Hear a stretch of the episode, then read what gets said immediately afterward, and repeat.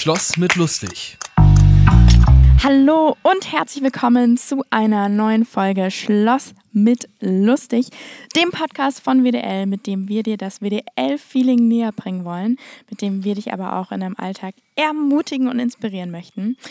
Und ich äh, habe heute einen ganz besonderen Gast hier bei mir, äh, der gerade schon die Augenbrauen hochzieht, der liebe Alex Lombardi. Denn Hallo. heute, hi, denn heute ist wieder eine äh, Zeit für eine äh, Schloss mit lustig Story-Folge. Und Stories ist ja was, wo wir dir zu Hause ähm, jemanden mit einer inspirierenden Geschichte, sei es ganz alltäglich, sei es sehr außergewöhnlich, einfach vorstellen möchten äh, mit einer sehr spannenden Lebensgeschichte. Und ich habe Alex Lombardi vor mir sitzen, the one and only. Und Alex, man muss ja sagen, du bist ja echt auch eine WDL-Gelände, wollte ich sagen. Du bist eine WDL-Gelände. Geländer. Eine WDL-Legende. Legende. Äh, oh. tatsächlich. Du warst mit, ich glaube, du warst somit die erste Person von WDL, die ich kannte. Echt? Ja, den E-Mail-Kontakt hatte ich mit einem Herrn Lorenz. Oh, und dann Ein sehr geehrter Herr Lorenz, so habe ich damals noch geschrieben. Lorenz. Und dann ziemlich schnell habe ich dich kennengelernt in der Küche vom Kids Camp. Oh ja, du warst im Kids noch, Camp ja. als GL, genau. Ja, als Gruppenleiter. Ja. Habe ich das geleitet? Ja, tatsächlich. Krass. Äh, mit der Doro Brüggendick damals noch. Oh ja, weißt du? der Das waren noch Doro. die Zeiten. Da waren wir noch Ähm, jung. da- Da. ja, wir Jung, alle. Ich knackig. glaube, ich war gerade frische 19. Echt? Ja, also Ja, dann jetzt muss ich ja dann. 25 gewesen sein. Ja, genau. Ich trug die Haare aber damals schon offen. Ja, das stimmt. Sehr, sehr cool. Alex, so cool, dass du da bist. Und ich hab, wir haben uns gerade kurz schon unterhalten. Ich habe festgestellt, ich weiß, ich kenne dich jetzt schon lange, du bist mit die längste Person, die ich bei WDR kenne, aber ich kenne.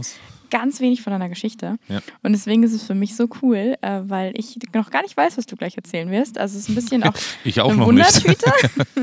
Wir werden sehen. yes. Und äh, was ich aber über dich weiß, lieber Alex, du bist 52 Jahre alt. Sowas von. Ähm, und du bist bei WDL irgendwie schon immer gefühlt. Naja, seit 93 ehrenamtlich und 95 tatsächlich. Guck mal, krass, 93, da war ich gerade mal frisch geschlüpft, da war ich gerade mal eins. Ja, das ist und ich war sieben oder so. Nee, ich war schon 22. Yes, und du ähm, hast schon einige, du sagst gerade, du hast schon einige äh, Stationen so durchlaufen bei WDL. Was sind die denn? Also du, was hast du wann wie gemacht? Du hast jetzt gesagt, 93 warst du hier ehrenamtlich. genau. Was hast du da gemacht? Also es war so, 93, äh, es war, es, die Geschichte ging schon 91 los. Ich äh, habe mir überlegt, wo mache ich Zivi? Mhm. Und ich komme hier aus der Nähe, ich bin sogar in Starnberg geboren, also Ah, in Bayern, in Starnberger vorgekommen und äh, hier in der Nähe aufgewachsen, in Peißenberg, kennt keine Sau, Peißenberg. Hohenpeißenberg für alle Meteorologen, die kennen den noch. Und äh, dachte mir, ich mache Zivi bei WDL und bin dann 93 als Zivi zu WDL gekommen. Also Mhm. es war gar nicht so ehrenamtlich, stelle ich gerade fest. ähm, Zivi und die hatten in dem Jahr zu wenig äh, Gruppenleiter und da hatten die mich eingeteilt als GL, als Zivi, weil ich schon ein Jahr vorher auf einer in, in den USA beim Word of Life Bible Institute war. Word of Life, das muss man vielleicht kurz sagen. WDL gibt es nämlich nicht nur am Starnberger See Nein. oder am Dünenhof.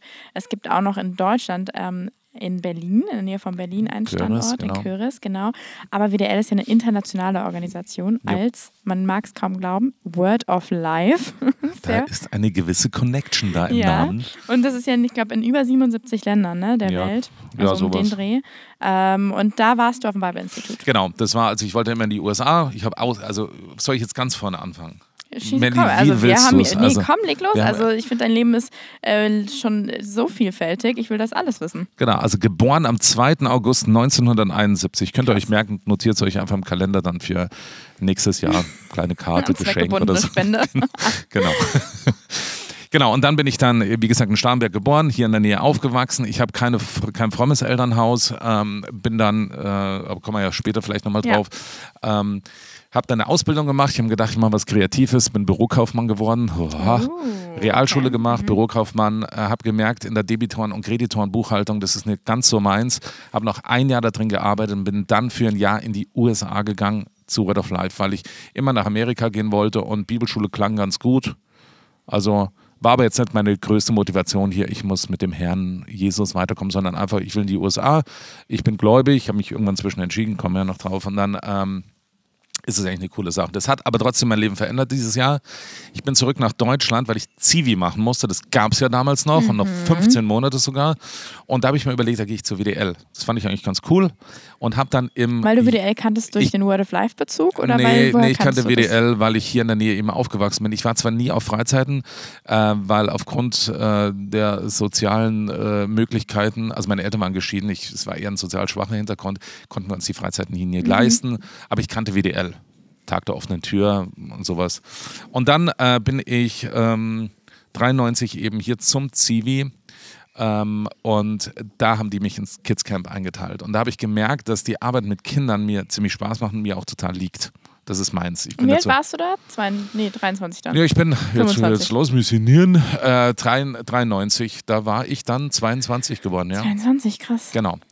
Und da habe ich dann GL gemacht, den ganzen Sommer, acht Wochen im Zeltlager. Es war beschissenes Alter. Wetter, es war Schlamm. Also Tough Mudder Platz. Für die, die WDL Starnberg Camp, Tough Mudder war früher Kids Camp. Also Tough Mudder sozusagen. Da, wo das Gelände vom Tough Mudder jetzt ist. Genau, also das genau. ist eigentlich eine Matschwiese und auch eine Schafwiese früher.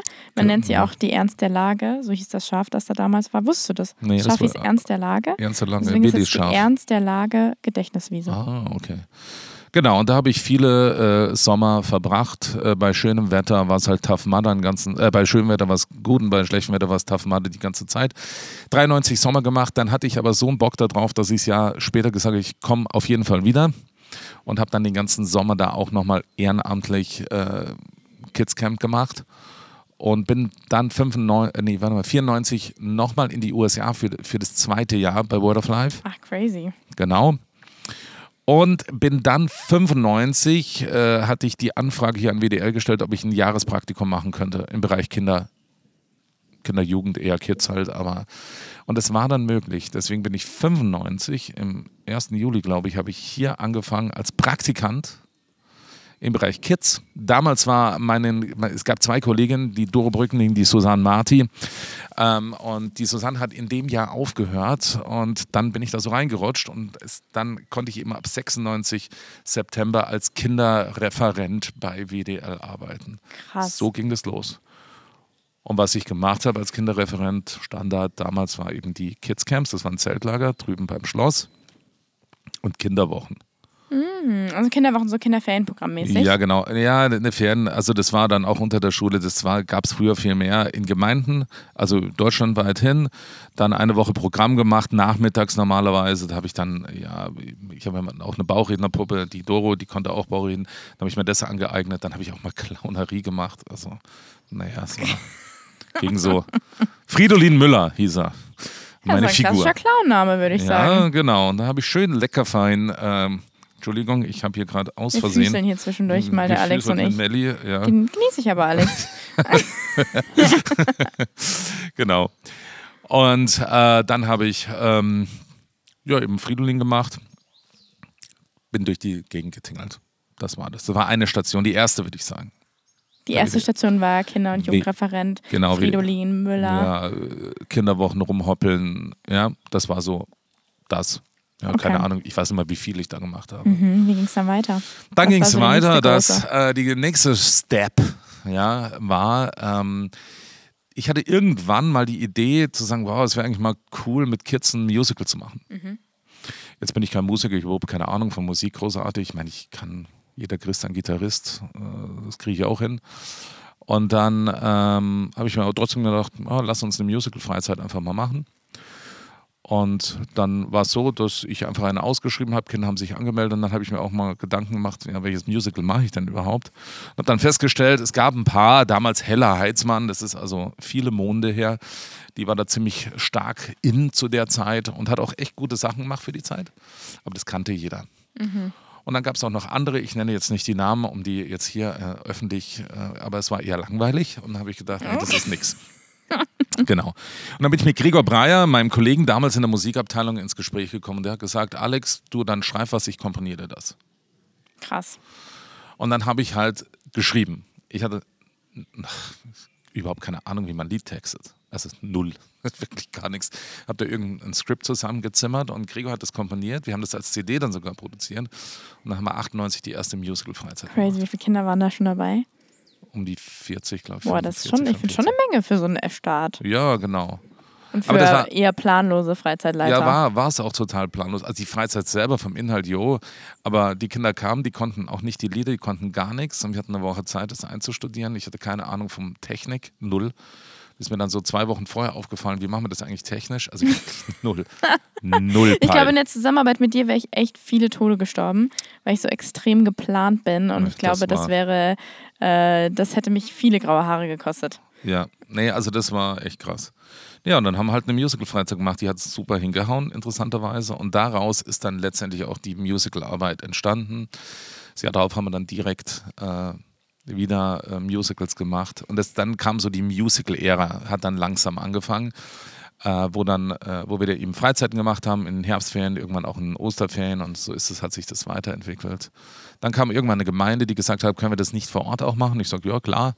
Und dann haben die Musical-Projekte vor Ort sich entwickelt und irgendwann kamen auch Schulen und so ist dann diese Arbeit sukzessive gewachsen und die habe ich dann auch am allermeisten so ab 2004, 2005 äh, eben gemacht, habe ich noch Kinderwochen gemacht, aber irgendwann habe ich die aufgehört und dann ist es komplett eigentlich in den Musical-Bereich übergegangen. Das Boah, war dann meine krass. Station. Aber wie heftig auch da zu sehen, Alex, dass du einfach was gemacht hast. Du hast einfach eine Idee gehabt, du hast es umgesetzt, wenig Ahnung, wenig Null. eigentlich Streben nach, das muss jetzt perfekt werden, sondern einfach, hey, wir machen es jetzt einfach mal. Genau.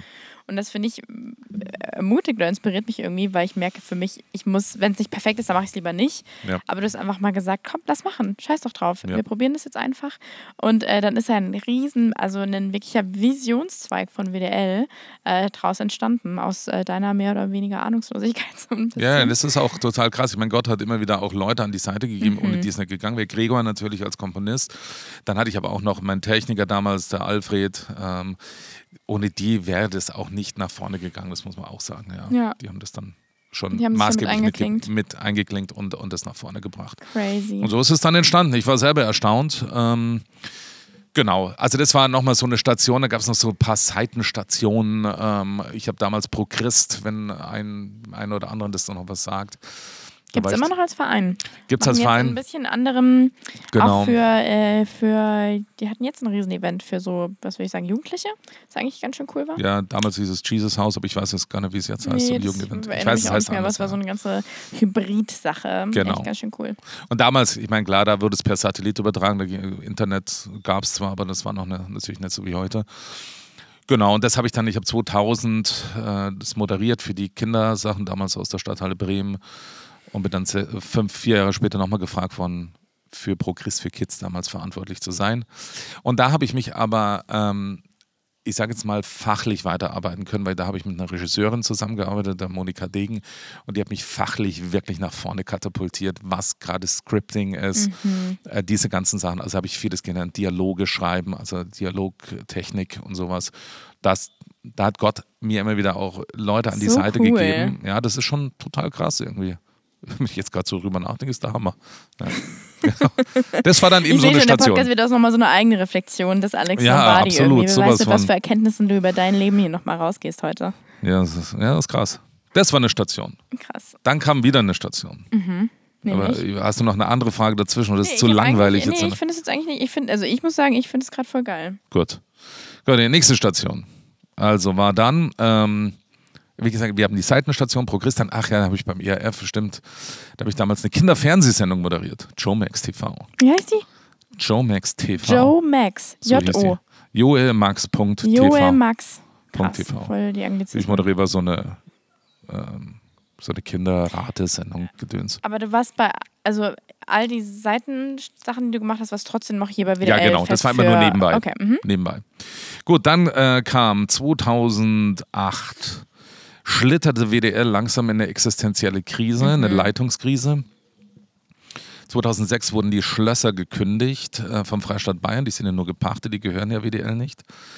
Und eben auch mit einer klaren Ansage, die werden verkauft werden. Und in welchem Zeithorizont hieß es denn? Also 2006 wurden sie quasi, haben sie gesagt, ey, das wird nicht verlängert, aber Genau, in die welchem Pacht wird nicht- Zeitpunkt hattet Ich glaube, bis 2012 m, musste geräumt werden. Ach krass. Dann wurde viel, natürlich, aber ich war da ja nicht großartig mit drin, weil ich war eher mit Musicals unterwegs, wurde viel auf politischer Ebene, aber hat überhaupt nichts funktioniert.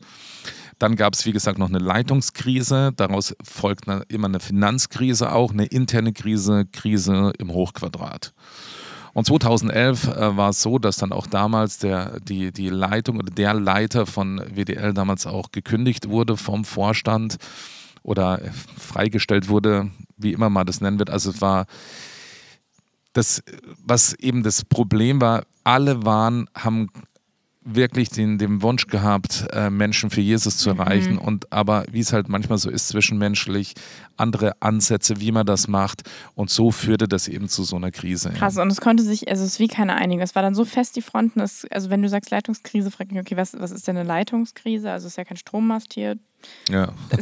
Gefallen. Stromleitungskrise. Stromleitungskrise. Wir haben eine Internetleitungskrise hier ja, in Starnberg. Die, haben, die haben wir, definitiv. Die haben wir sowieso. Wobei, ich muss sagen, als ich hier angefangen habe bei WDL oder so angefangen mit meinem Ehrenamt, konnte man nicht mal YouTube-Videos schauen, weil das Internet so schlecht war. Ja, wir haben eine fette 10 Mbit-Leitung. Ja, und jetzt hier. muss ich sagen, ist das möglich.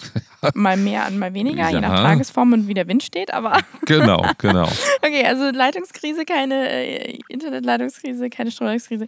Ihr hattet eine Krise in dem Leitungsteams damals. Genau, das war damals die also äh, Geschäftsführung und Vorstand. Das ist so, sind so die. Und es ist einfach gecrashed. Das ist gecrashed. Und dann genau. wusste man, ey, so wie es jetzt geht, geht es nicht weiter. Genau. Und dann hat man gesagt, Alex. Nee, 2012 äh, ging es dann so weit, dass es eigentlich WDL kurz vorm Aus war. Mhm. Sprich, ähm, es das war das Jahr, wo ich angefangen habe, bei WDL ehrenamtlich tätig zu sein. Meinst du, damit kam der Verfall oder dann nee, auch du bist wieder ja im Rettung? Sommer, du warst ja im Sommer ja. da. Und äh, der, der Crash war im März. Ah, Ganz okay. existenziell. Krass. Und da waren so ein paar Leute.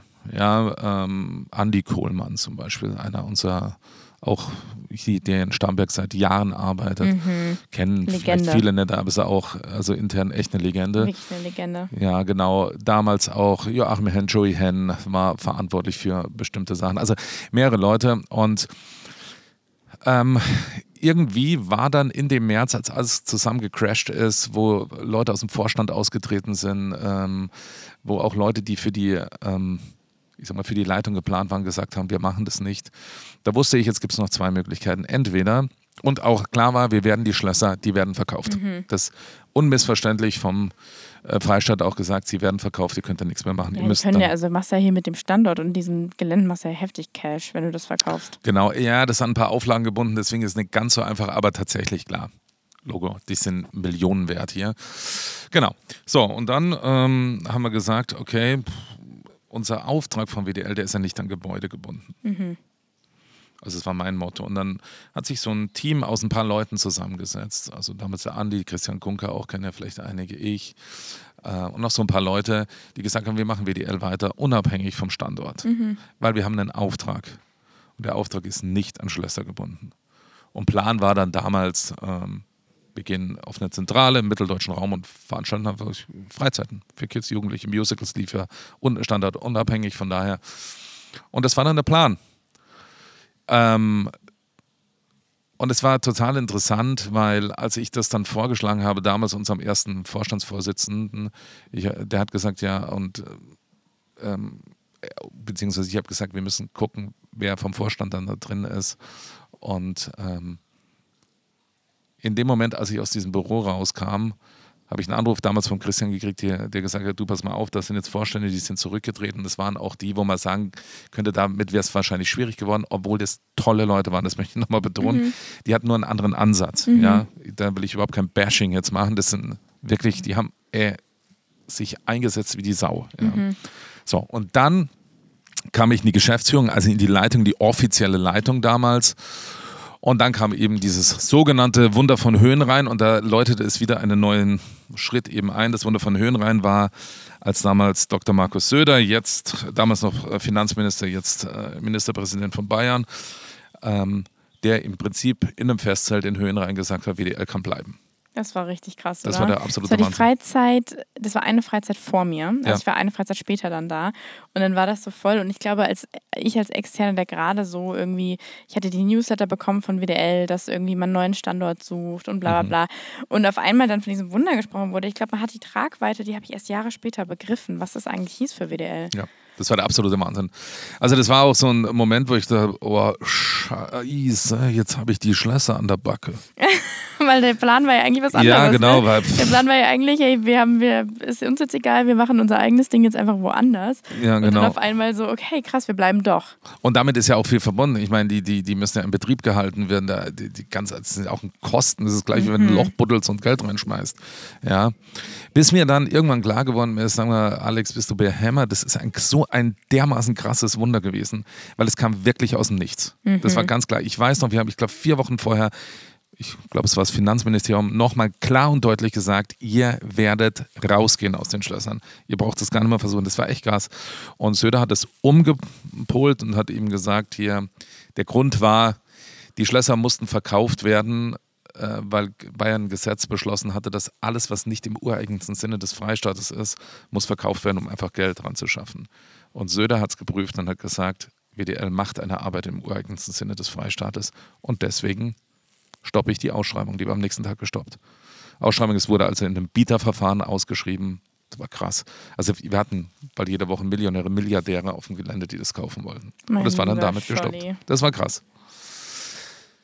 Ja, so, das war dann, ja, dann ging immer der neue Step los. Und sagen, Dann ach du liebe der Geschäftsführung. Jetzt war ich, da war ich sowieso schon, aber hier für fünf Leute und jetzt plötzlich war das wieder ein Riesenbetrieb.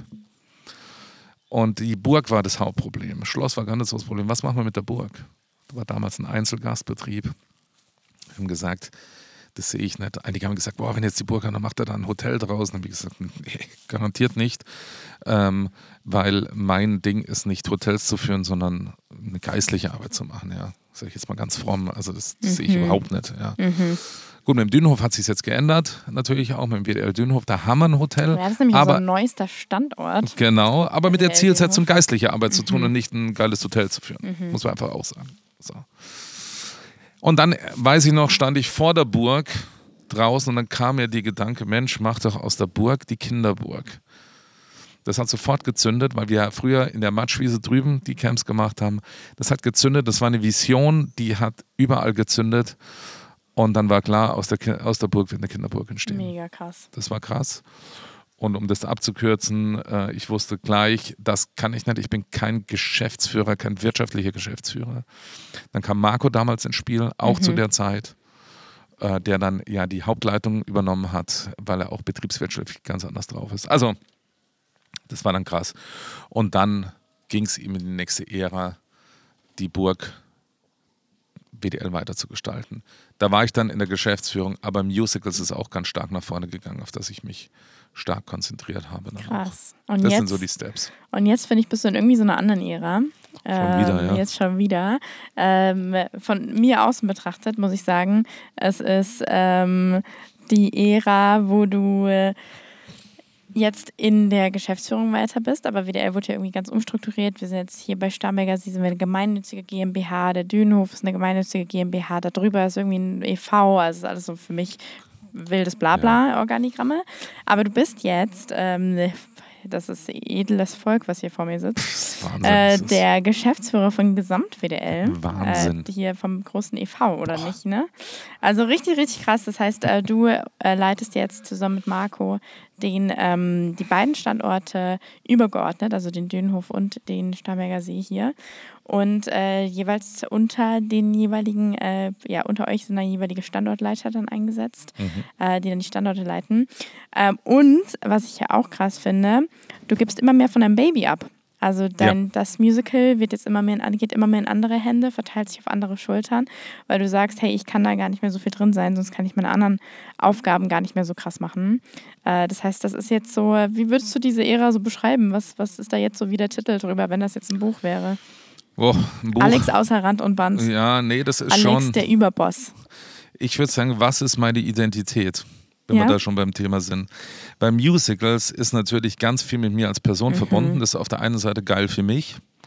Daraus ziehe ich natürlich auch ganz viel, Mhm. aber eigentlich für ein Werk ist es nicht gut und für mich persönlich natürlich auch nicht. Weil wenn du so eine Arbeit aufbaust und es dein Baby ist, dann hat es ja ganz viel mit dir selbst auch zu tun, was auch ein Stück weit normal ist. Ja. Auf der anderen Seite ist immer die Frage, um wen geht es da? Geht es um mich oder geht es da wirklich darum, ähm, geht es um Gott letztendlich. So fromm, wie es jetzt klingt, aber Ja. geht's, um wen geht es hier? Und deswegen, das ist schon ein Prozess, zum einen etwas, was ich gerne mache und ich brauche das auch für mich. Also da bin ich ganz offen, das ist, das brauche ich auch für mein Sein ein Stück weit. noch zumindest, ja. Und da stehe ich überhaupt nicht geistlich drüber und sage, yo, das ist kein, der Herr hat es gegeben und jetzt gebe ich es großmütig ab und dann, nee, gar nicht, das ist, manchmal fühlt sich scheiße an, ganz einfach. Mhm. Ja.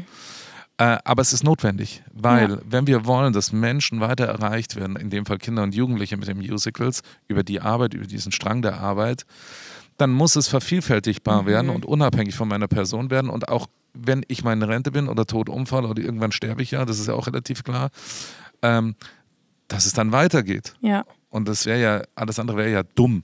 Mhm. Zumal auch egoistisch, aber eigentlich dumm. Weil du willst quasi, dass das, was so automatisch irgendwie was bei von dir entstanden ist, dein Baby, weil es um dich als Person mehr gebaut wurde, oder ja, das klingt jetzt so, als hättest du das egozentrisch so angeleiert, aber es ist einfach so entstanden. Das ist aus deiner Idee heraus entstanden. Du, hast das, genau. du warst der Visionär, der es vorangetrieben hat. Und jetzt probierst du quasi das, dich da wie rauszukarven und rauszuschälen und zu sagen, hey, das darf nicht an mir als Person hängen, damit genau. das weiter Frucht tragen kann. Genau, und das muss, also ich, ich will, das entscheide ich, aber es ist ein Prozess, der natürlich auch innerlich, das hat ja was mit Loslassen zu tun, mhm. andere Leute das auch machen lassen. Und da ist immer diese Gefahr, vom Kopf her weiß ich das. Das Herz, das sind ja so Metaebenen, äh, das merken die anderen viel stärker als ich, wo ich sage, hä, ich lass doch los. Und die sagen, nee, das machst du nicht. Ja, das ist die Metaebene. Wie ist das dann für dich, wenn du das hörst? Also wie reagierst naja, du auf so es fühlt sich Feedback? Kacke bist du dann erstmal so, dass du sagst, Handy stimmt nicht? Oder gehst du dann schon schnell in die Eigenreflexion oder wie ist das? Ich gehe normalerweise in die Eigenreflexion. Der erste ist ja wie immer, man fühlt sich erstmal angegriffen mhm. und sagt, nee, das stimmt doch gar nicht. Mhm. Ich bin da auch manchmal hilflos, weil ich sage, was, wie kann ich es denn machen? Mhm. Ja, das nervt mich dann selber, dann nerv ich mich. Mich nervt da auch Gott ganz ehrlich. Ich sage, ja, ja ich will es doch, dann zeig mir meine blinden Flecken, weil ich mhm. sehe sie ja nicht. Ich kann ja keinen blinden Fleck sehen. Ja.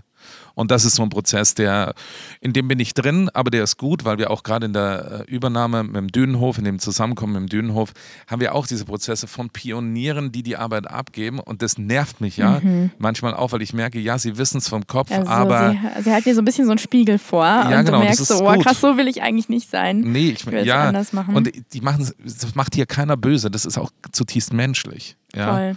Äh, und äh, weil auch gerade die Person am Dünenhof, die das Edith, die, das sind Leute, das sind geistliche Väter und Mütter. Das muss man einfach sehen, ja.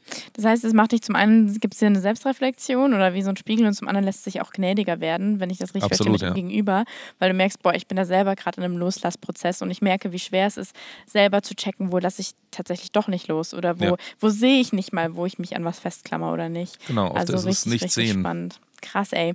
Und ähm, Alex, jetzt bist du ja wirklich, also ehrlich gesagt hast du mehr als dein halbes Leben, also schon weit mehr, du hast mehr Zeit mit WDL schon gehabt mhm. als ohne WDL. Äh, was hat dich denn so lange bleiben lassen? Also ja, finde ich immer, es wird ja immer untypischer, dass man so lange irgendwo ist. Ja. Was hat dich so lange bleiben lassen? Ich glaube, weil immer wieder Neues entstanden ist. Nicht, weil ich jetzt halt den Ruf vom Herrn hatte und der gesagt hat, das ist jetzt überhaupt nicht, ähm, sondern einfach, es sind ja immer wieder neue Sachen entstanden. Also rumgehoppelt auf irgendwelchen Kinderwochen. Musicalarbeit irgendwelche Moderationssachen, das war da mal so eine ganz tolle, große Ebene, ja. Ähm, dann jetzt eine Geschäftsführung oder Geschäft, ich mag den Titel nicht, also eine Leitung irgendwo sein. Ja. Babo. Babo. Bobo. genau. Und da waren immer wieder neue Sachen. Mhm. Wenn das nicht entstanden wäre, eine Musical-Abteilung oder ein Musical, ich glaube, dann wäre ich nicht mehr bei WDR. Richtig krass. Also es war nicht der Ruf des Herrn, der mich nachts aufschrecken ließ und sagte, Alex, bleibe gar nicht. Es war, es war immer irgendwas und das hat mich dann weiter angetrieben. Krass. Ja. Cool, okay. Hast du denn jetzt in all deinen Jahren, also ich bin jetzt ja bei WDL, ich glaube ehrenamtlich, habe ich ja gesagt, seit 2012 dabei, also jetzt elf Jahre und äh, sonst fest eingestellt, jetzt vier diesen Sommer. Kannst du dir das vorstellen? Vier schon. Ähm, was, äh, ja, und da habe ich auch einige spannende Erfahrungen gemacht, aber was würdest du sagen, war so deine skurrilste Erfahrung? in äh, all dieser Zeit, all diesen Jahren? Irgendwie gibt es so eine zwischenmenschliche Begegnung oder irgendwas, wo du so dachtest, Alter, in welchem Film bin ich gerade? Ach du also, Scheiße. Es hat gar nichts so sehr mit WDL zu tun und doch. Okay. Also, Schieß ich, los. Wo, ich weiß nicht, vor 10, 12 Jahren äh, waren ein Ehepaar aus Paraguay da. Und das muss man erzählen, in Paraguay, da gibt es sogar gibt's Mennonitenkolonien. Mhm. Mennoniten ist ja auch so eine Glaubensgemeinschaft, Mennoniten halt vielleicht, die einen oder anderen kennen das, ja. Und ähm, das ist ganz interessant in Paraguay, weil äh, die sind da vor 80 Jahren hingegangen, die sprechen alle Deutsch. Mhm. Das heißt, mitten in Südamerika, mittendrin im sogenannten Chaco, gibt es deutschsprachige Städte. Mhm. Da wurde ich eingeladen, für ein Musical zu machen. Lisas Weihnachtsfreude. Kuchen, will ich mal sagen. Lisas Weihnachtsfreude. weil die sagten, oh, das können wir dort bei uns an den Schulen machen, deutsch sprechende Schulen. So, jetzt bin ich darüber. Und das Allerskurrilste war, dass ich ja, wie ich eben schon gesagt habe, beim ERF eine Kinderfernsehsendung mhm. gemacht habe, Showmax TV. Die wurde in Paraguay unter den Deutschen ausgestrahlt. Ja, und als ich dort ankam, mich kannte wirklich jeder dort. Ich war, wirklich? Das war absolut crazy. Du bist in Südamerika, du hast die Supermärkte, alle deutsche Produkte drin. Jeder spricht dich an. Ah, das ist doch der, das ist doch der, ja, Bruder. Joe Marx, Joe Marx. Was? Das war völlig abgefahren. Aber weil es auch abgefahren. quasi eine, weil die Mennoniten eine christliche Glaubensgemeinschaft sind, haben sie natürlich alle, also jetzt in Deutschland würde ich sagen, da läufst du jetzt nicht irgendwo durch und alle wissen, wer Alex Lombardi ist, sondern du hast quasi einfach deine äh, die haben das dort alle gesehen, weil das irgendwie. Genau, ich meine, äh, das Internet zu deren, das ist ja auch schon 12, 13 Jahre her, ganz, ich meine, die sind völlig up to date mit allem, also es ist, äh, steht nichts Deutschland hinterher, aber äh, das Internet war natürlich noch nicht so schnell, die ganze Mediatheken und so, das lief da noch nicht so. Und die hatten da einen deutschen Fernsehsender, einen christlichen, und da ist halt Showmax gelaufen. Alter, und wenn die du alter eine deutsche Star Ich bin da rein hier Winkend. Winkend aus meiner Fett-Limousine ausgestiegen. Die Bodyguards hatten einiges zu tun. Ja, ja und ich war das da. Die haben die Kids und Mütter von dir runtergekratzt, oder? Bis 12 und ab 70 war ich der Star. nee, die Kinder kannten mich alle. Wir haben dann Shows gemacht, da kamen 400, 500 Kinder, das war Boah. völlig abgefahren. Aber Alex, äh, weil wir da gerade drüber reden, muss ich ein bisschen lachen, äh, weil wir ja sagen, Frauen von dir runterkratzen. Äh, eine der witzigsten Stories, die ich über dich finde und äh, was ihr jetzt gerade nicht sehen könnt, aber Alex Lombardi ähm, ich hat auf. eine Frisur wie Meister Propper. Der muss nämlich äh, sich wieder in den Schatten setzen. Das habe genau. ich gerade schon gesehen, als ich gesehen habe, wie dein Kopf glänzt. Ah, wunderbar, der glänzte wie ich ein Ich habe ein bisschen gefahren, er setzt sich jetzt gerade ins Blumenfeld. Ah, ich habe ein bisschen Angst, dass du nach hinten umkippst und das sieht wirklich sehr so aus. Ein. Also, wenn ihr einen Knall hört, dann ist es Alex Lombardi hier genau, hinten mit dem Stuhl weich. gegen die Wand. Genau. So. Ähm, also zurück zum Thema Frauen, Alex. Was ich hier lustig finde bei dir ist, dass du, ähm, du bist hier nicht verheiratet und äh, du hast aber immer mal wieder so Stalker-Frauen. Und ich wirklich, du bist die einzige Person, bei der ich das in dieser Extreme kenne, dass irgendwie Frauen, die dich stalken, aber so wirklich legit mit, ich habe, du hast mir mal WhatsApp-Verläufe gezeigt, jeden Tag Nachrichten schreiben, aber auf also wirklich sehr, sehr skurrile und sehr offenbaren Art Schon. und Weise. Wie kommen Schon. diese Frauen denn auf? Also was, was, was, was, wie, wie kriegt man denn einen Stalker? Ja, ich meine, ich kann die ja verstehen. Keine Big, Ahnung. Big ich meine, paraguanischer Star Alex Lombardi Ja, genau, auf genau. Höhenflug. Ich meine, jedes Mal, wenn ich vorm Spiegel stehe, denke ich mir, ja, ich kann sie verstehen. Nein, also. Ich bin mein eigener Stalker. Ähm, keine Ahnung. Stalking ist ja eine psychische Erkrankung, würde ich sagen. Äh, wie das entsteht, weiß ich nicht. Das ist ja aber nicht nur, also wie, also ich weiß von zwei Frauen. Zwei, äh, ja. Ja, das ist ja so krass, extrem. nicht nur einmal, sondern direkt. Ja, das war ganz extrem. Also ähm, ist es, ich finde es faszinierend auch, was da abgeht, aber mit denen war ich, würde ich sagen, in ihrem Kopf komplett verheiratet, obwohl ich überhaupt keinen Kontakt zu denen nee, hatte. du hast ja auch nie zurückgeschrieben. Nee, nie. Also das war ja wirklich eine komplett einseitige Sache. Absolut. Echt komplett. Krass. Ganz krass, ja. Echt Keine krass. Ahnung. Ich, ähm, ich, mir haben es auch leid getan, auch bei einer, die, die hat auch ein schweres Leben hinter sich, muss ich auch sagen. Und naja, aber gut, eine habe ich dann irgendwie auf allen sozialen Medien gesperrt, dann kam dann auch nichts mehr. Und die andere ist gestorben. aber nicht wegen mir. Vielleicht aus gut, Liebeskummer. dass du das nochmal klarstellst. ja. Vielleicht aus Liebeskummer. Nee, nee, ist tragisch. Alles tragisch, nicht so Krass. schön gewesen, ja. Wow, das sind echt, also Alex, in deinem Leben, finde ich, steckt so viel und ich finde es so öfter, ich mich mit dir unterhalte, desto mehr habe ich das Gefühl, ziehe ich nochmal in einer anderen Schublade und da entdecke ich nochmal was ganz Neues über dich. Also so richtig, äh, richtig spannend. Und was ich aber auch spannend finde, ist, dass du, also wir haben es ja schon gehört, du bist äh, Buchautor, du hast die Vier vom See. Oh ja, die Vier vom ähm, See. Ja, mit, äh, da bist du Co-Autor, das habt ihr im Team zu zweit geschrieben, mhm. richtig krass. Ähm, das hier quasi Krimi-Story für Kids um die, um, um die Burg geht, kleiner, kleiner Werbeblock. Äh, du bist äh, Musicalschreiber, haben wir auch schon gehört. Aber du bist auch Bauchredner. Das hast ja. du vorhin kurz äh, durchklingen lassen. Das finde ich ja so krass. Äh, wie und so, so kreativ, wie kommt man auf diese Dinge und wie lernt man Bauchrednern eigentlich? Ach, Bauchreden, das äh, Bauchreden ist gar nicht so schwer. Die eigentliche Kunst des Bauchredens ist äh, zum einen, ja, man, man, redet ohne die Lippen zu bewegen. Ja. Also man hat die immer leicht auf. Jetzt bin ich technisch gar nicht so gut. Also bei mir siehst du das schon deutlich.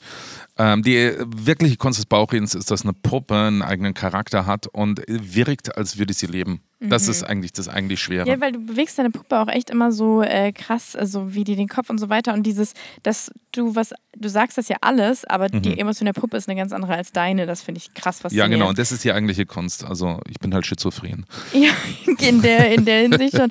Und ich muss sagen, ich freue mich jedes Mal, wenn wir Burgfest haben oder sonst ein Event, äh, wo deine, deine Puppe Kalle aus ihrem Koffer kommt. Das finde ich, da bin ich wie ein Kind. Also das feiere ich unglaublich. Ich bin ein ganz großer Kalle-Fan. Das, das ist auch schön, ja. Aber wenn du den, wenn du äh, mal mit mir ein Jahr auf Tour warst, dann wirst du auch jeden Witz. Ich automatisch kann auch jeden. Witz, glaube ich, fast mittlerweile schon Ja. mitreden. Aber ich, ich fände es trotzdem immer noch Hat eine lustig. Faszination, ja. Ist, Ist totaler. Brückenbauer auch. Ja, das glaube Gerade ich. an Schulen, wenn ich an Schulen bin, ist Hammer. Richtig Total cool. cool. Krass. Alex, ähm, das waren jetzt so, so die eine Seite, was, welche, so ein bisschen Lebenslauf Ja. quasi. Also wir sind gerade so ein bisschen deinen Lebenslauf durchgegangen. Was mich jetzt aber noch interessiert, und das, da weiß ich wirklich eigentlich kaum was drüber, ist, wie hast du, du hast gesagt, du kommst aus einem nicht frommen Elternhaus. Das ist schon eine sehr fromme Formulierung, finde Mhm. ich. Das heißt also, deine Eltern haben mit Jesus nichts zu tun gehabt, ähm, kannten wahrscheinlich nur, wenn du aus Bayern stammst, die katholische Kirche oder so das Land Landeskirchensystem. Jetzt hast du gesagt, irgendwie auch sozial schwache Familie. Die Frage so ein bisschen, wie hast du Jesus kennengelernt äh, inmitten von dem allen und so wie war auch irgendwie deine Familie? Vielleicht kannst du das ja so ein bisschen gemeinsam erzählen. Also zur Familiensituation, äh, Lombardi, hört mir ja schon am Namen, mein Vater war Italiener, ist äh, mit keine Ahnung, 18, 19 nach Deutschland gekommen, 1961. Zehn Jahre später war ich da.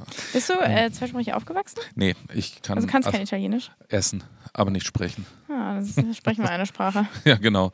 Also du kannst Ungarisch, gell? Ja, zweisprachig aufgewachsen mit Ungarisch. Aber du kannst auch Ich spreche Ungarisch. fließend, ja. Ja, das ist schon Das krass. ist schon krass. Wusste, dass die zweitschwerste Sprache der Welt ist? Ja, ich habe Nach davon gehört. Finnisch. Nach Finnisch, ja. Mhm. Finnisch soll auch ganz schwer sein. Ja. Nee, ich kann Italienisch essen, aber leider nicht sprechen. Äh, ich bin nicht zweisprachig aufgewachsen. Lag auch daran, weil meine Eltern, äh, ich würde nicht sagen, dass sie eine Ehe geführt haben. Also, Mehr so WG. oder ja, also so die kamen Hassliebe? zusammen. Meine Mutter kommt aus einem gut bürgerlichen Elternhaus. Ähm, Hier in Bayern. Nee, aus Baden-Württemberg. Die, die ist in Meichingen aufgewachsen. Ah, ja, also ich war bei Sindelfingen nicht. da im Eck. Und äh, mein Vater eben aus der Nähe von Parma in Italien, Norditalien. Ist das das, wo der Parmaschinken herkommt? Der Parmaschinken und der Parmakäse. Also Ah. da habe ich meine Vorfahren her. Lombardi ist auch ein Name wie Maya in Italien, also tief verwurzelt in Italien, theoretisch, nur mit mir eben keinen großartigen Bezug Mhm. nach Italien. Die haben sich kennengelernt, ähm, sind zusammengekommen, war, war noch nicht verheiratet und dann bin ich entstanden irgendwann. Ähm, und die hatten mit dem Glauben nichts am Hut, gar nicht. Äh, als ich vier war, haben die geheiratet. Ähm, äh, mein Vater war Alkoholiker ähm, und ja, das war generell Katastrophe. Immer. Und äh, ich habe noch einen zweieinhalb Jahre jüngeren Bruder. Der kam dann auch, wie gesagt, die haben, äh, als ich vier war, mit vier geheiratet und als ich acht war, haben die sich schon wieder scheiden lassen. Krass. Genau. Und wenn du sagst Katastrophe, was beinhaltet Katastrophe? Ja, das war halt mein Vater ganz platt, also jetzt mal ganz böse gesprochen, hat das Geld versoffen. Ja. Und meine Mutter musste schauen, wo sie bleibt. Dann war sie alleinerziehend, im Prinzip mit zwei kleinen Kindern. Auch, der war halt nie da. Krass. Ja. Aber wo war der dann? Also was hat der gemacht? Arbeiten und danach saufen. Und was hat der gearbeitet? Der war Autolackierer. Ah, Okay. Mein Vater hat aber auch, und das muss ich wirklich sagen, mein Vater war ein ganz lieber, äh, für, letztendlich fürsorglicher Mensch auch, sehr äh, künstlerisch begabt, der konnte super malen, ja. Ähm, aber der hatte auch eine dermaßen beschissene Kindheit. Mhm. Äh, Kriegs in 41 geboren, mitten im Krieg, Mutter mit sechs Jahren gestorben, Krass. im Internat in Italien, einem katholischen Nonneninternat aufgewachsen. Also grauenvoll. Ja. Und meine Mutter ähnlich. Äh, zwar gut bürgerlich, aber als sie 16 war, ist ihre Mutter gestorben, ist 38 geboren, also gerade zu Kriegsbeginn. Und ähm, als sie 16 war, hat dann mein äh, Opa damals wieder geheiratet, eine Frau, die ähm, sehr gebildet war und ähm, das auch an meine Mutter zu spüren lassen, dass sie eigentlich ein Dummchen ist. Genau. Krass. Also Schicksale, Und beide irgendwie aus so, einem, so, einem, so einer Position, irgendwie, ich war nie richtig gewollt oder ich bin nie richtig okay da, wo ich bin oder was genau, ich tue. genau. Also das definitiv, ja, Mhm. beide. Deswegen haben die sich wahrscheinlich auch gefunden. Das sind ja oft so Symbiosen, die Mhm. zusammen connecten. Und wie gesagt, dann, mein Vater hat halt, äh, der, der hat uns geliebt, das war keine Frage, aber der konnte das, weil er selber leider kaputt war, äh, das nur sehr schwer zum Ausdruck. Krass. Meine Mutter ähnlich. Äh, sie war distant, also Mhm. zum Beispiel körperlich distant. Ich äh, bin auch mal jahrelang in die Psychotherapie gegangen, weil ich ein paar Sachen auf den Mhm. Grund gehen wollte. Und dann habe ich auch gemerkt, ähm, naja, da liegt einiges äh, im Argen auch bei mir in der Beziehung zu meiner Mutter. Ähm, und äh, eben zu merken, ich kann mich nie, nicht ein einziges Mal erinnern, dass ich bei der auf dem Schoß saß. Als Kind gar nicht. Ich habe keine Erinnerung. Aber mein Vater interessanterweise schon. Krass, Mhm. okay. Das heißt, du hast äh, in der Psychotherapie dann nochmal Themen aufgearbeitet, wo Ja. du gemerkt, boah, ich weiß nicht, ich habe ähm, da, da sind einfach Spuren hinterlassen worden von dem, was wie meine Mama mit mir war, wie meine Genau. Familie war. Äh, richtig krass. Und wie kamen die, deine Eltern dann hier in die Gegend? Ähm, mein Vater ist, also aus Italien kam nach München gekommen Mhm. und meine Mutter auch, die ist irgendwann nach München. Und haben sie sich hier schon kennengelernt? Dann haben die quasi? sich in München kennengelernt. Genau. Ah, okay. Sehr, ja, okay. Und sind dann hier in die Nähe, in der Nähe vom Starnberger See, in die Nähe von Tutzing damals gezogen, später dann nach Peißenberg. Ey, Und, also genau. geile Gegend, um da zu leben, Ja, würde ich sagen. das schon. Ja, Schon. ist auch günstig und easy. Super günstig Super bei uns. günstig. Genau. Ähm, und äh, dann, wie, wie kamst du denn dann in Berührung mit irgendwas Christlichem? Also wie, wie kam das? Als ich zwölf war, hat meine Mutter angefangen, in, äh, ist, die ist eingeladen worden von einer Freundin von ihr in eine Gemeinde. Mhm. Ja, in so eine klassische freie Gemeinde in Weilheim, hier ums Eck auch. Und die hat sich dann für Jesus entschieden. Deine Mama. Ja, meine Ach, Mutter, krass. die ist gläubig geworden und ich habe angefangen, in den Jugendkreis zu gehen Mhm. dort. Da war ich so ah, 12, 13 und hatte da auch wirklich Anschluss. Mein Freundeskreis hat sich dadurch entwickelt. Und ich habe als Kind, warum auch immer, ich weiß überhaupt nicht, warum immer an Gott geglaubt. Das war für mich überhaupt gar keine Frage. Im Religionsunterricht äh, Vater unser gelernt und alles mögliche. Ich Krass, also du weißt nicht, woher das kam. Nee, also das haben nicht deine Eltern beigebracht. Nö, du weißt nicht, nicht. woher das. Das war einfach da. Das war einfach da. Krass. Ja. Und deswegen ist mir auch nie schwer gefallen, an Gott zu glauben, Mhm. ob es Gott gibt. Also das war jetzt für mich nie so eine Frage. Mhm. Genau. Und so kam das dann, dann bin ich in den Jugendkreis und da habe ich mich dann auch irgendwann für Jesus entschieden. Ich habe gemerkt, ich möchte einfach mit Jesus leben. Krass. Und jetzt, äh, das ist ja auch wieder eine ganze Weile her, wenn wir so sagen, wenn du 52 bist, du warst damals 12, dann ist das jetzt äh, nach Adam Riese 40 Jahre her. Stimmt Mhm. das? Ja. Ja. Ja, Äh, wann ich mich entschieden habe, das weiß ich gar nicht. Ich habe dann jetzt so einen nostalgischen Punkt, wo ich mich dran aber irgendwann in der Zeit. Also In der mal, Zeit. Es war einfach. es ist um die, um die äh, 40 Jahre her, dass Ja. du dich entschieden hast. Ja. Das finde ich ja schon eine ganze Zeit. Hattest du in dieser Zeit dann auch irgendwann mal so eine, ja, eine Krise mit Jesus oder so eine Identitätskrise, wo du gemerkt hast, boah, ich, ich weiß eigentlich gar nicht, wer ich bin. Ich meine, jetzt, du hast gesagt, Identitätskrise hast du jetzt irgendwie auch, wo du deine Rollen, also wo du wieder eine neue Rollenklarheit brauchst, deine Rollen jetzt. Aber wie war das für dich früher? Also hattest du mal so eine richtige Identitätskrise?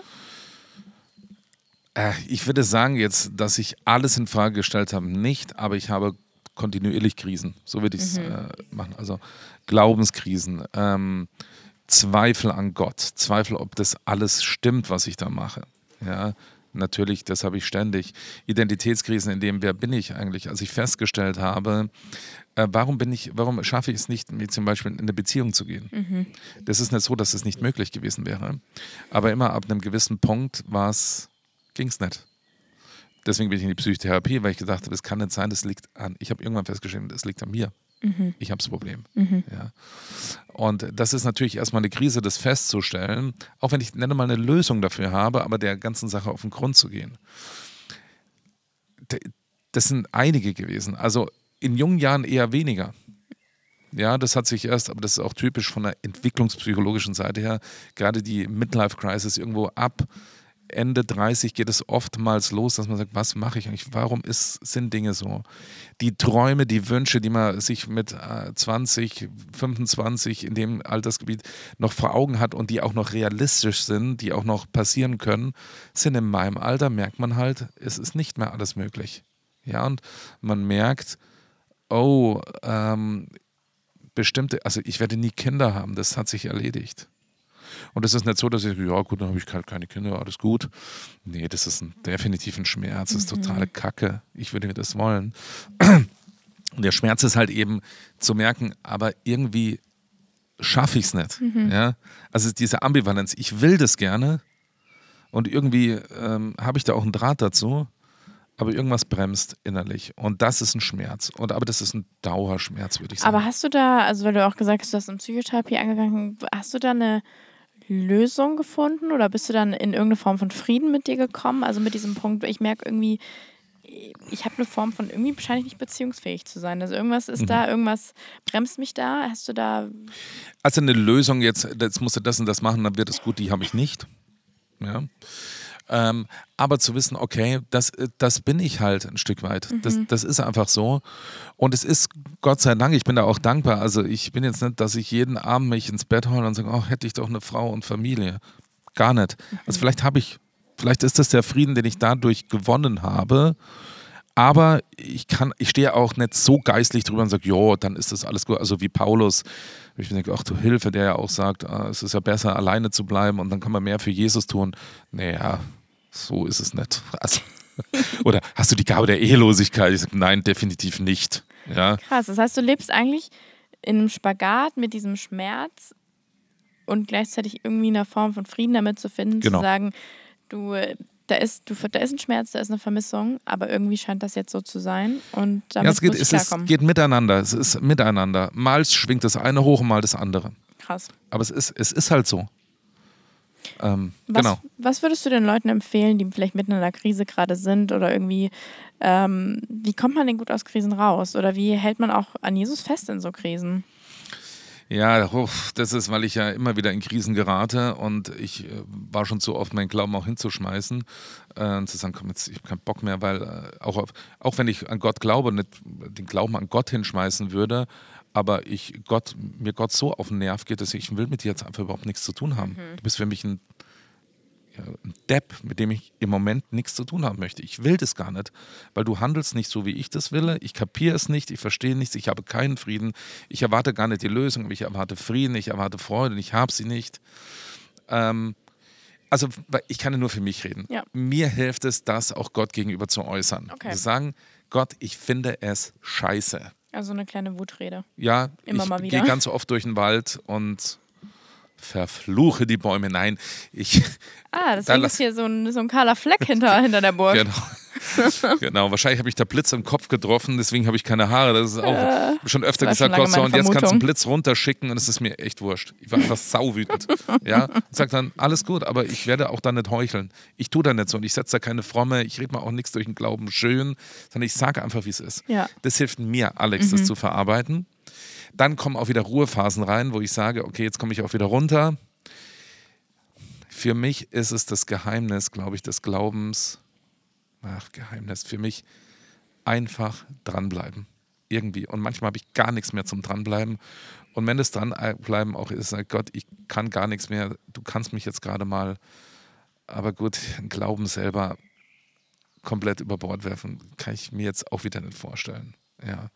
Und dann dran zu bleiben. Und da bin ich ja auch dankbar, dass Gott genau das ja sieht, dass Gott meine Geschichte kennt, ja auch weiß, warum ich so handle. Mhm und dass ich da auch den Frieden habe, ich verliere jetzt nicht mein Heil und jetzt bin ich draußen aus dem Himmel, ja, und Gott tut er ja nicht, weil da steht in der Bibel was anderes, ja. Und darauf berufe ich mich auch. Ich berufe mich ganz viel auf, auf die Bibel, weil da steht's. Mhm. Und ich sage auch, Gott, du sagst, du gibst Frieden, dann erwarte ich es auch. Das erwarte ich. Ich erwarte nicht, dass du alles gut machst, aber ich erwarte, dass du Frieden ja. gibst. Weil das ist die Zusage, die du machst. Du ja. sagst nicht, äh, mit, äh, weil du Christ bist, wird alles gut, aber Ach, du sagst, hey, ich schenke, ich schenke dir dann Frieden. Genau, und das möchte ich. Gut, ist noch ein Ding davor, wir sollen auch in allem dankbar sein, da muss ich mich dann sehr dazu überwinden. das sind einfach nur. Davon können die Bäume im Wald wahrscheinlich auch ein paar Lieder Ja, singen. das ist echt eine brettharte Entscheidung, die ja, mir aber auch ich. überhaupt nicht oft gelingt. Also muss ich auch sagen. Weißt du, was ich aber auch so schätze? Ich habe das letztens gerade, hat es mich richtig überwältigt. Ich habe nochmal auch über Dankbarkeit gelesen und da stand, ähm, ich weiß gar nicht, Thessalonicher, glaube ich, steht das, dass Dankbarkeit Gottes Wille für uns ist. Und das habe ich nochmal erwischt, weil ich so dachte, das ist nicht so ein netter Wunsch oder so ein, das könnte mal wäre gut für dich, sondern hey, mein Wille für euch ist so, seid dankbar an allen Dingen.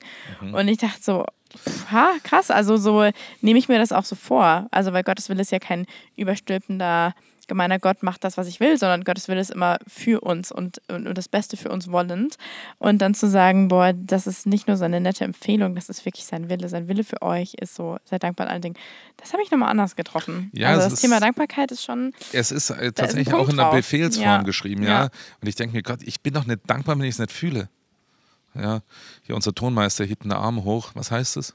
Das noch 50, das wäre schon 50 Bei Minuten 50 Quatsch. Minuten sind wir schon. Das ist echt lustig, weil immer wieder, wenn äh, Jonas das hier macht und uns so Zeichen gibt, die Podcast-Gäste äh, reagieren. Letztens hatte ich einen Gast, äh, die dachte, dass er sich meldet. Ah, Weil okay. er so die zehn Minuten mit einem Finger gezeigt hat und aus, aus, jetzt haben wir die Hand voll. Das sind kein High Five. Also wir haben dich, jetzt fünf Minuten, Jonas, ist das richtig? Fünf Minuten haben wir geredet. Fünf Minuten haben wir bisher geredet, ja. Gut, Fünf, äh, null. ja, Genau. krass. Also das heißt, du reagierst auf Krisen oder deine Empfehlung ist zu sagen, wirklich authentisch zu sein mit Jesus Ja. und ihm wirklich vor den Latz zu knallen, was da Emotionen sind. Und wenn Gott Gott ist, glaube ich, dann, also Gott hält das auch aus. Also der sagt jetzt nicht, ach Mensch, jetzt hat der Alex so böse gewettert, jetzt, jetzt habe ich eine eigene Identitätskrise oder so. Das ist ja nicht Gott. Also da wirklich ähm, voll ehrlich und authentisch mit Gott zu sein, da nichts vorzuheucheln, nicht in frommen Mantel zu packen, sondern wirklich rauszuhauen. Also ich kann das nicht, ja. und du sagst, und dann irgendwie einfach, einfach dranbleiben, weil du merkst, so für dich gibt es auch keine Alternative so richtig. Es gibt keine Alternative, bin ich der Meinung. Es Ja. gibt tatsächlich. Was ist denn die Alternative? Ja. Das erinnert mich an dieses ältere Kirchenlied, äh, wo es heißt, äh, wohin sonst sollen wir gehen? Genau. Und das ist für mich auch, wenn ich an so Punkten bin, immer so dieses, boah, Jesus, du nervst dich gerade so arg, weil ich dich gerade nicht verstehe. Aber wohin sonst soll ich denn gehen? Genau. Das ist ein toller Text. Ja. Ähm, auch von einer Frau geschrieben, die auch ganz durch böse Tiefen durchgegangen ist. Ja. Ja. Krass. Wow. Boah, Alex, ich äh, genieße das so arg mit dir hier zu quatschen. Das ist auch Ähm, cool. Ja, ich finde das wirklich, äh, also ich bin bewegt von dem, was du erlebst und ich bin wirklich bewegt von der Aussage, einfach dranbleiben. Also wirklich dran zu bleiben durch, durch Krisen hinweg und was mich auch bewegt als jemand, wo du sagst, ähm, ich stehe ja noch mittendrin. Also ich bin ja noch mitten auf diesem Prozess. Ich bin noch Absolut. ähm, mittendrin, aber auch da zu überlegen, boah, wie kann ich die Dinge, die ich aufbaue, so aufbauen, dass ich, äh, dass ich äh, Träumen Visionen nachgehe und sie auf so Leute direkt mitziehe und ähm, Sachen abgebe und ähm, weil ich, ich baue ja auch gerade diesen Bereich, ne? Also da sehe ich ja mich dir nacheifernd, ähm, diesen jungen Erwachsenenbereich irgendwie gerade so alleine auf. Und da von dir zu Macht lernen und zu sagen, ja, danke, danke, aber von dir zu lernen, zu sagen, hey, nicht wie du, der jetzt erst quasi Sachen umstülpt und langsam abgibt, zu sagen, wie kann ich mir denn Leute ranziehen, das äh, will ich mir voll mitnehmen, das finde ich echt, echt cool. Ähm, und dank dir, Bitte. dass du hier am Start warst, lieber Alex. Ähm, eine letzte Frage habe ich noch, die ich jedem meiner Podcast-Gäste stelle, nämlich, was ist dein Nummer eins Wunsch an diese Generation junger Erwachsener? Also so, wenn du mich jetzt so vor dir sitzen hast, was wäre dein Wunsch an, an mich und meine Generation? Einfach, ja, wirklich, ich meine, die Herausforderung der jetzigen Zeit ist ja auch sehr krisengebeutelt äh, und, und viele Sachen, die irgendwie, vielleicht empfinde ich es aus, so äh, aus den Fugen geraten, auch gesellschaftlich, solche Sachen. Einfach wirklich an Gott dranbleiben, ähm, an seinem Wort dranbleiben, also an der Bibel dranbleiben und äh, in der Zeit, in der ihr lebt jetzt und irgendwann in 30 Jahren seid ihr so alt wie ich und ich tot, äh, dann schaue ich euch zu und denke mir, ja, Hey, bist du 82, also die gebe ich dir schon. ja, ja, mal gucken, mal sehen. Also mal sehen, durch wie viele, durch, also bei wie viel äh, Gewitter du durch den Wald rennst und um Blitzanschläge betest. Das ist jetzt mal, also da können wir nochmal an deiner Letalitätsrate so ein bisschen, äh, ja, können wir nochmal drüber diskutieren, aber sonst prinzipiell, naja. Ja, genau. Und äh, was ich an der Generation jetzt hier so schätze, ist ähm, diese Liebe und diesen ähm, Leidenschaft, die viele mitbringen. Wirklich Gott zu äh, Gott Menschen nahe zu bringen, Jesus Menschen nahe zu bringen, in einer herausfordernden Zeit, wo viele Moralvorstellungen ja auch, es wird alles neu, neu geschrieben gerade, alles. Und da eine klare, gute Linie zu halten, eine Linie, die im Sinne Gottes ist, wie immer die aussieht, aber im Sinne Gottes ist, und einfach dranbleiben, Menschen zu erreichen. Und äh, das würde ich mir wünschen, oder das würde ich mitgeben, dass das genau das macht. Dass ihr das macht, ihr als Generation, ja. Geil. Genau. Und ich mag die Generation. Ich arbeite ja gar nicht so viel mit denen oder mit euch, junge Generation zusammen, vielleicht noch mit den GLs. Du arbeitest mit, der, mit denen, die dann das werden. Genau, aber das sind so viele mega tolle Leute, die wirklich Bock haben, Jesus zu leben. Also viel authentischer eigentlich, als es zu meiner Zeit war. Da war das noch ein bisschen alles, Ja, es ist irgendwie authentischer heute. Also Geil. finde ich. Das nehme ich als gutes Kompliment Ja. für meine Generation. Habt ihr das Es war gehört? anders aus, vielleicht im Ausdruck. Es findet im Aus, es findet einen anderen Ausdruck, so will ich es vielleicht mal sagen. Ich Also mein, meine du, Generation. sprachfähiger geworden? Ja, auch offener, glaube ich, äh, Sachen zu äußern zu meiner Zeit. Ähm, ja, allein im, im Liedgut drückt es sich ja auch aus. Ja. ja, oder heute ist man, es ist kein Problem, man steht auf, man hebt die Hände, man fällt nieder und es ist alles okay. Ja, das war zu meiner Zeit eher noch, die einen waren die Charismatiker, die anderen waren die FEGler, die andere die Brüdergemeinde. Das ist mehr in einer positiven Art zusammen, äh, weil man das Gemeinsame stärker betont und nicht das Differenzierende. Und dennoch auch mein Rat da, in der Sache liegt natürlich auch eine Gefahr. Ja, dass es willkürlich wird, sondern dass eure Generation ihre Positionen findet und sich nicht in die Wolle kriegt, aber mit Jesus dann Menschen erreicht. So würde ich es vielleicht sagen. Ja. Geil, das hast du nochmal cool, äh, cool auf den Punkt gebracht. Ja. Hammer, ey Alex, vielen, vielen Dank dir. Vielen so bitte. schön, dass du da warst. Vielen bitte. ey, und wenn äh, du das gehört hast und dir das gefallen hat, dann äh, like uns, hör alle anderen Folgen, die es schon gibt. Ähm, und schreib uns doch gerne, wenn du irgendwas zu sagen hast, irgendeine Frage, irgendeine Idee, irgendein Thema, das du noch hören würdest, irgendeine Person, die du gerne hier auch mal äh, hören würdest, dann schreib doch voll gerne an schlossmitlustig.wdl.de. Dann freuen wir uns sehr, von dir zu hören. Und ansonsten wünschen Alex und ich dir einen richtig schönen Tag, da wo du Sowas gerade bist. Äh, genieß das, was du tust und ähm, bleib dran, um ins, in Alex Worten zu sagen und lass dich nicht vom Blitz erwischen im Wald. Ja, genau. genau. Ey, hab einen schönen Tag. Bis dann. Macht's gut. Ciao.